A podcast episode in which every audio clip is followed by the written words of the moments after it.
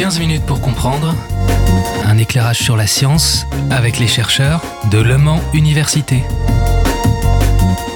Présenté par Robin Hulin. Bonjour à tous et bonjour à toutes et bienvenue dans ce nouveau numéro de 15 minutes pour comprendre. C'est une émission réalisée en partenariat avec le pôle culture scientifique de Le Mans Université et réalisée avec le soutien du FEDER Pays de la Loire. Comme à chaque émission, je reçois un ou une chercheuse de l'université qui vient nous présenter ses domaines de recherche. Et aujourd'hui, je suis avec Marie Taon, maître de conférence à Le Mans Université et chercheuse pour le laboratoire d'informatique de Le Mans Université. Bonjour. Bonjour. Merci d'être avec nous. Donc on va s'intéresser à vos domaines de recherche en détail puisque vous travaillez sur un sujet profondément d'actualité ces dernières années beaucoup ces derniers mois, puisque ce sera l'intelligence artificielle. Mais d'abord, on va s'intéresser un petit peu plus à votre parcours et ce qui vous a mené au laboratoire euh, d'informatique et à Le Mans Université. Alors, racontez-nous. Eh bien, en fait, je suis musicienne euh, à l'origine et donc, du mhm. coup, j'ai toujours été intéressée par ce qui était euh, le signal sonore et la production du son. donc, je me suis orientée dans le domaine de l'acoustique au départ et puis finalement, j'ai obtenu un financement de thèse pour faire de la reconnaissance des émotions dans la parole. Donc, il y avait une partie de, traitement euh, justement du signal sonore et donc ça m'a beaucoup intéressé. Donc j'ai fait cette thèse au LIMSI, c'est euh, à Orsay, maintenant ça s'appelle le Listen. Ensuite, euh, je suis partie deux ans faire de l'acoustique musicale sur de la flûte à bec au CNAM de Paris. ensuite, après, j'ai fait un post-doctorat à Lannion, donc c'est dans les Côtes d'Armor au bord de la mer, très agréable. Et là, j'ai commencé à travailler plus sur la synthèse de paroles, donc pour générer des signaux audio de paroles. Euh, avec un focus particulier sur la prononciation expressive. Donc, qu'est-ce que c'est que la séquence des sons qu'on va produire en situation émotionnelle euh, donc ça pendant deux ans et en 2017, euh, du coup, j'ai été recrutée comme maître de conférence à l'université du Mans. Et donc aujourd'hui, j'enseigne au département d'informatique et je fais ma recherche, donc comme vous l'avez dit, au laboratoire d'informatique de, l'université du Mans. Justement sur la, recherche audio, on va en parler dans quelques instants. Est-ce que c'est un type de laboratoire qui est contraint d'évoluer rapidement et tout le temps de s'adapter autant euh, Parce que l'informatique évolue si rapidement au fil des années, notamment dans vos techniques de recherche peut-être? Alors oui, effectivement, surtout que dans le traitement automatique de la parole et de l'audio, donc parole c'est euh, vraiment le signal audio, euh, il y a des articles qui sortent à peu près presque tous les jours. on est en concurrence aussi avec les GAFAM, donc Google, Amazon, Facebook et Microsoft. Et donc, euh, on a une puissance de frappe qui est quand même très, très limitée par rapport à eux. Donc là, il faut vraiment être très, très vigilant au niveau de, toutes les nouvelles technologies qui sortent, se mettre à jour rapidement. Euh, et donc, voilà, effectivement, il faut vraiment être très, très, très vigilant sur euh, l'évolution des techniques. Finalement, c'est un domaine scientifique qui évolue plus vite, selon vous, que les autres domaines de recherche. Est-ce que c'est un. On l'a dit que c'était un, domaine qui doit s'adapter au temps systématiquement. Est-ce que vous avez le sentiment que depuis 20 ans, celui-là a évolué beaucoup plus vite qu'une partie de la science en santé, par exemple, ou des domaines de ce style-là Alors, c'est difficile pour moi de comparer, parce que je connais moins bien les autres domaines, évidemment, mais euh, clairement, dans le domaine de l'intelligence artificielle, il y a eu un, boom monstrueux là, sur ces 20, dernières années, et les 10 dernières années en particulier. Donc, notamment, c'est lié à, l'arrivée euh, des, de machines beaucoup plus puissantes pour faire des calculs plus rapidement et plus nombreux. Et donc, du coup, on a pu augmenter la taille des modèles et donc complexifier les tâches à traiter. Et, ça, ça a permis euh, voilà, d'avoir des techniques et des technologies qui aujourd'hui sont utilisées dans la société, comme le traitement, la transcription automatique de la parole ou la synthèse euh, de la parole. Et donc, vous travaillez sur l'intelligence artificielle. Alors, selon une définition simple de l'intelligence artificielle, elle désigne l'ensemble des théories et des techniques issues de programmes informatiques qui permettent de simuler des traits de l'intelligence humaine. Est-ce que cette définition, vous la trouvez correcte? Oui, c'est ça, à peu près. En fait, on cherche à modéliser euh, des, tâches humaines. Donc, par exemple, une tâche humaine, ça peut être de parler. Donc, euh, en entrée, je vais avoir euh, du texte, donc un, un, contenu linguistique. Et donc, en sortie, en tant qu'humain, moi, je vais générer de la parole. Et donc, on va demander à la machine de faire la même chose à partir d'une entrée textuelle, de générer de la parole. On peut faire l'inverse aussi à partir d'un signal de parole de reconnaître les mots qui ont été prononcés. Hmm. Donc ça, c'est oui, tout à fait l'intelligence artificielle.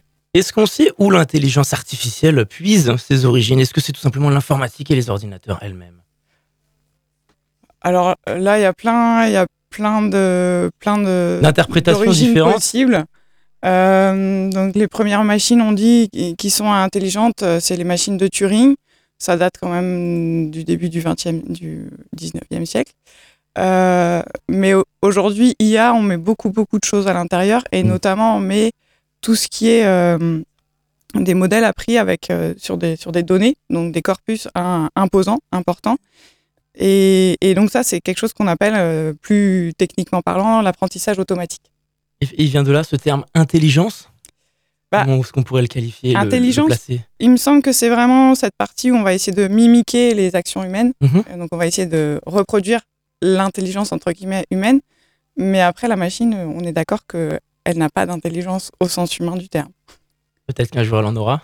Moi, j'y crois pas du tout. Alors justement, expliquez-nous, vous travaillez là-dessus en ce moment. En quoi consistent vos travaux de recherche actuels?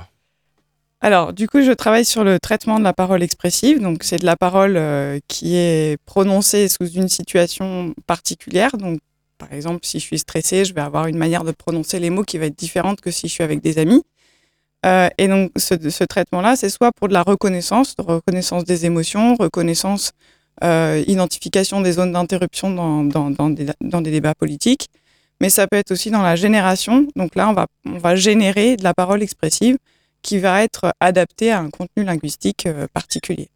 Donc on, va écouter ça dans quelques instants. Vous créez des voix, des systèmes audio, c'est ça? C'est ça. Alors, je ne sais pas si on peut dire qu'on crée vraiment des hmm. voix. C'est ce qu'on dit quand on construit une voix de synthèse.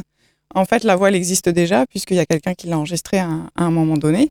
Mais par contre, on récupère ces enregistrements pour construire un modèle, pour apprendre des paramètres du modèle, qui ensuite va, à partir d'une entrée textuelle et éventuellement d'autres informations, peut nous générer un signal de parole audio. On va écouter justement un extrait et on va, on va rebondir là-dessus juste après. Mesdames, messieurs. Il est un signe positif, un signe d'espoir, un signe de soutien. Le professeur d'éreintement. Eh bien, les Français ont vu.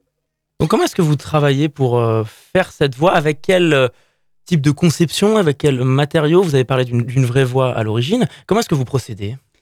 Alors en fait, il y a, des, y a des, des, données qui sont libres euh, d'accès, mhm. euh, donc notamment la plateforme LibriVox où les gens en fait enregistrent des livres qu'ils lisent et déposent leurs enregistrements sur cette plateforme-là. Donc on a accès euh, au, au, texte et à la aux enregistrements de la personne qui a prononcé ce texte.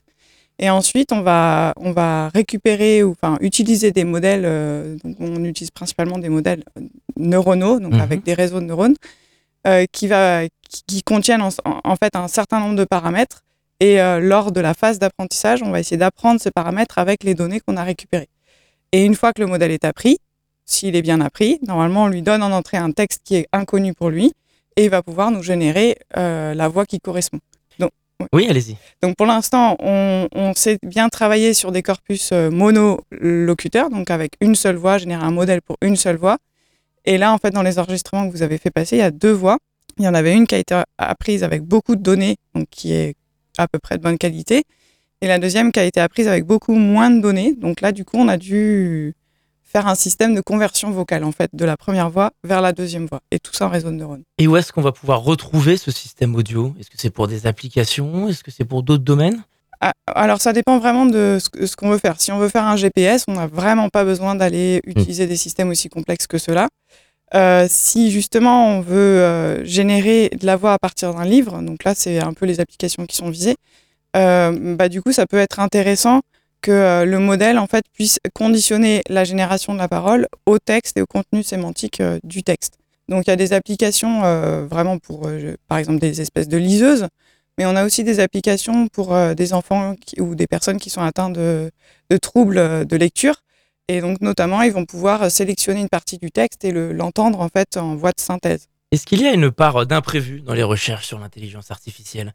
C'est-à-dire que l'aboutissement, le résultat n'était pas forcément celui attendu au départ et au lancement de la recherche alors, finalement, c'est assez rare parce que du coup, j'ai pas mal réfléchi à cette question d'inattendu. Globalement, il y a tellement de publications et tellement de résultats qui, circulent sur le, sur le web que on a quand même vraiment une bonne idée de ce qu'on va obtenir. Je peux donner quand même un exemple euh, où j'ai été surprise. Donc c'était donc c'est pas de la synthèse audio, c'est de la reconnaissance des émotions. En fait, on, on, considérait, enfin je considérais que les émotions passaient par la voix principalement, par l'audio. Et donc on a construit un modèle qui, euh, à partir du signal audio, euh, détecte une émotion en particulier. Et en fait, on a rajouté le contenu linguistique et on s'est rendu compte que ça marchait beaucoup mieux. Et on a enlevé le contenu audio et ça marchait toujours aussi bien. Donc là, par contre, ça m'a surprise. Je ne m'attendais pas à ça. Et quel peut être euh, l'apport, quel doit être l'apport pour l'humanité de l'intelligence artificielle, selon vous, qui travaillez là-dessus? Euh, bah, il y a des applications médicales qui peuvent être vraiment intéressantes. Donc, euh, dans les applications vocales, en tout cas, euh, donc par exemple des personnes qui sont atteintes de trachéoectomie, donc ils vont pas pouvoir utiliser leur voix normalement. Donc, peut-être avoir une voix de synthèse, ça peut les intéresser. Donc, pour l'aide à la lecture aussi, on a des choses qui peuvent être qui peuvent être intéressantes. Après, c'est vrai qu'il existe une quantité d'IA ou en fait de modèles euh, de type neuronaux qui, à mon avis, euh, sont plus de la, du divertissement que vraiment de l'aide utile à la société. Par exemple, quand on veut savoir s'il y a un chat dans une image, c'est parce qu'en fait, dans le web, il y a une quantité de chats astronomique et c'est pas forcément pour le progrès de l'humanité. Alors, est-ce que l'intelligence artificielle va progresser, comme vous l'avez dit, pour devenir utile, voire vital pour l'être humain plutôt que le divertissement? Est-ce qu'on pourrait l'intégrer à la santé, par exemple? Vous avez donné l'exemple d'avoir une voix de substitution tellement poussée qu'elle serait euh, pratiquement comme une voix humaine. Est-ce que c'est possible quand on voit à quel point la recherche avance vite? Alors là, euh, pour, cette, application particulière, oui, je pense que c'est totalement possible. Pour que ce soit utilisé dans la société, il y a un, aspect absolument fondamental, c'est que donc, dans la loi aujourd'hui, euh, notamment la RGPD et puis le IA Act qui est sorti au niveau européen, en fait, on pousse vers un droit à l'explication. Donc dans des domaines comme la santé, en fait, si un médecin va utiliser un outil d'IA qui prédit un diagnostic automatique, en fait, il peut pas utiliser ce diagnostic tout seul. Il est obligé d'avoir une explication de pourquoi la machine a obtenu ça. Et donc ça, c'est un point fondamental. Il y a toute une partie de la communauté qui se dirige vers ça. Et donc, il y a un des projets euh, de, cet été là pour le workshop euh, Gisolt, peut-être dont on parlera après. On va en dire quelques mots, oui, effectivement. Voilà, et donc du coup, qui porte sur l'intelligibilité, euh, l'interprétabilité, l'explicabilité des modèles. Et ça, c'est fondamental vis-à-vis -vis de la loi et vis-à-vis -vis de l'intégration dans la société. Donc l'Union européenne tente d'encadrer davantage ça. Est-ce qu'en France, on en fait assez selon vous? Euh, donc là, au niveau européen, effectivement, il y a, le IA Act qui va pousser vers l'encadrement euh, de la l'IA, euh, en particulier pour les domaines de la biométrie et, reconnaissance des émotions également. au, niveau, au niveau français, c'est vrai qu'on est plus dans un espèce de, enfin, c'est mon impression, hein, un espèce de fantasme encore un petit peu naïf sur, sur ce sujet-là même si au niveau des recherches et des chercheurs, euh, nous, on est, vraiment conscient du problème et on sait que les modèles sont biaisés, qu'on ne peut pas les utiliser tels quels. En fait, il faut vraiment aller plus loin dans, les recherches. Parce qu'effectivement, on en parle beaucoup de l'intelligence artificielle, mais de manière assez négative ces derniers mois. Parce qu'elle inquiète, surtout au travers de détournements d'images. On parle beaucoup de l'audio, mais c'est peut-être l'intelligence artificielle en images qui inquiète. Des vidéos qu'on appelle aussi deepfake de plus en plus, qui pourraient être détournées parce que de plus en plus réalistes. Est-ce qu'on pourrait se faire dépasser par les intelligences artificielles ou, vous, vous n'êtes pas forcément inquiète? Il y a un fantasme, euh, comme on pourrait le dire. Alors, dépasser dans le sens où ça peut être, un, ça peut être une, euh, une menace en fait pour la démocratie. Euh, ça, oui. Et quand on en discute avec des jeunes, c'est souvent c'est ça qu'ils peuvent aussi nous dire. c'est vrai qu'on peut générer aujourd'hui, enfin, ça c'est aussi pourquoi c'est sorti dans la société beaucoup ces derniers temps, c'est qu'on fait de la génération génération d'audio, d'images, de vidéos et de textes. Euh, et donc, du coup, on peut euh, générer des contenus qui sont totalement faux. Ce qui est assez rigolo, c'est que par un autre biais, en fait, euh, on utilise les mêmes systèmes pour détecter que c'est faux, en fait, pour détecter les vrais signaux des faux signaux. Donc, est-ce que c'est est-ce que c'est une menace en, dehors de ça? Oui, il faut faire attention, en fait. Il faut, faut, utiliser cet outil comme étant une machine. Il faut être conscient de son fonctionnement qui est quand même assez complexe vu la... Surtout à l'heure des fake news, des fake news dans des, campagnes électorales, dans l'univers politique. S'il n'y a pas un encadrement suffisamment fort, ce que vous dites, c'est ça, c'est qu'il pourrait y avoir des dérives. Et est-ce que ça pourrait devenir incontrôlable, tout simplement? Ah, Je pense que c'est difficilement contrôlable. Oui. Mmh. Par exemple, quand ChatGPT euh, génère une phrase euh, qui est manifestement fausse, en fait, euh, on n'a aucun moyen aujourd'hui de savoir à partir de quoi il a généré cette phrase et sur quelle information il se base. Alors que si c'est un humain, il va pouvoir nous expliquer peut-être éventuellement son, son expérience euh, passée ou les, les, sources sur lesquelles il s'appuie. Mais ChatGPT, non, lui, il nous donne aucune source. On n'a aucune information sur est-ce que ça peut éventuellement être vrai ou non. Quel est votre regard sur ChatGPT, cette fameuse application qui a débarqué l'année dernière, qui fait tant parler, qui répond à tout, tout le temps, surtout, et qui imagine tout quand on lui demande d'imaginer? Bon, alors moi, je suis pas, j'ai pas testé parce que justement, j'ai pas envie de rentrer dans, ce système. Mais effectivement, on en parle beaucoup. Euh, c'est un outil qui est extrêmement puissant, euh, qui permet de générer du contenu. et qui, fait fantasmer beaucoup les gens parce que, parce que justement, ils croient qu'il y a une, espèce d'intelligence qui, est celle de la machine qui va générer du contenu avec laquelle on peut dialoguer. Alors qu'en fait, c'est totalement faux. C'est juste un modèle énorme qui, avait un, milliard de paramètres et qui a été appris en scrollant l'ensemble du web. Donc, qui a fait des modèles, des appariements entre les mots pour générer son contenu. Bon alors on a un petit peu rattrapé par le temps. Est-ce que vous avez des projets en parallèle? Et il y a un événement important euh, la semaine prochaine qu'il faut euh, valoriser sur notre antenne, au Mans. Alors, juste deux mots pour euh, ce projet. Donc, c'est euh, tous les ans, l'université de John, John, Hopkins organise un, un, un atelier d'été qui dure euh, six semaines, plus une école d'été qui dure deux semaines. Donc, d'habitude, ça a lieu euh, à Baltimore, aux États-Unis. Donc, cette année, cet événement a lieu au Mans. Donc, c'est un événement entre chercheurs internationaux, donc qui n'est pas forcément ouvert au public. Euh, donc là, l'école d'été se termine cette semaine et donc le lancement de, l'atelier commence euh, lundi.